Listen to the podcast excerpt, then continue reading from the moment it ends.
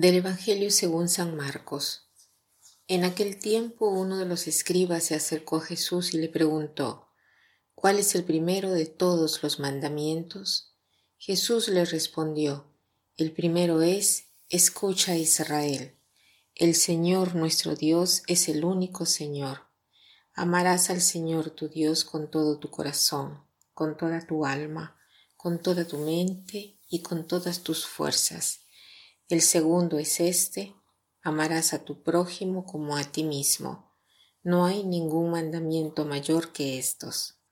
El escriba replicó, Muy bien, maestro, tienes razón cuando dices que el Señor es único y que no hay otro fuera de él, y amarlo con todo el corazón, con todo el alma, con todas las fuerzas y amar al prójimo como a uno mismo, vale más que todos los holocaustos y sacrificios.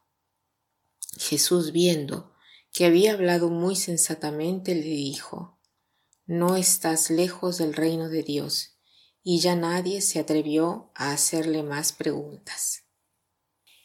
Este famoso pasaje del Evangelio que habla del primado del amor de Dios y hacia el prójimo, em, quisiera reflexionar sobre todos estos matices que hablan del amor y que dice así, Amarás al Señor tu Dios con todo tu corazón, con toda tu alma, con toda tu mente y con todas tus fuerzas. Sin entrar en detalles de lo que esto significa, pero ¿cuándo es que nos damos cuenta que amamos a alguien con toda nuestra mente, que pensamos y hacemos todo por la persona a la cual estamos eh, tenemos presente siempre en nuestra mente, en nuestro corazón, cuando estamos enamorados.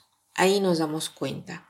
Parece que aquí Jesús nos dice, eh, se deben enamorar de Dios. No es como si nos dijera eso, ¿no? Se deben enamorar de Dios. Este es el secreto. Entonces, eh, no basta el sacrificio. El sacrificio en comparación con el amor no vale nada, porque el sacrificio tiene como motivación el decir quiero hacer esta cosa por ti, la debo hacer y la hago.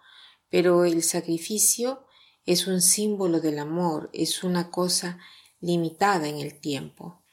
En cambio aquí, cuando Jesús habla de amar al Señor tu Dios con todo tu corazón, con toda tu alma, con toda tu, tu mente y con todas tus fuerzas, quiere decir que es un estado perenne de dedicación al Padre.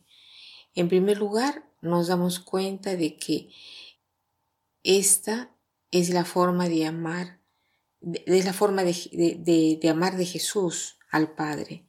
Se dona todo a sí mismo por amor al Padre. Pero también nosotros estamos llamados a amar así, a enamorarnos del Padre pero será un amor que no está basado en el sacrificio, sino que será un amor que es libre porque lo queremos y será un amor que nos libra de tantas cosas inútiles. Pero es verdad también que nos enamoramos cuando cogemos la belleza del otro o porque nos damos cuenta de ser amados, de que el otro se ha enamorado de nosotros y esto despierta el deseo en nosotros de enamorarnos. Seguramente la palabra de Dios nos ayuda a ver cuánto Dios está enamorado de nosotros y también la oración delante de la Eucaristía, porque ahí nos damos cuenta hasta dónde ha llegado el amor de Dios y, y llega el amor de Dios. En la Eucaristía Dios nos ama él nos ama ahí con todo su corazón, con toda su alma, con toda su mente y con todas sus fuerzas. Es un constante don de sí mismo, es un signo eh, el pan, pero sabemos que ahí está la presencia de Dios. De repente el propósito de hoy podría ser este, ¿no? El de detenernos en una iglesia y orar, aunque no esté el Santísimo expuesto, ¿no?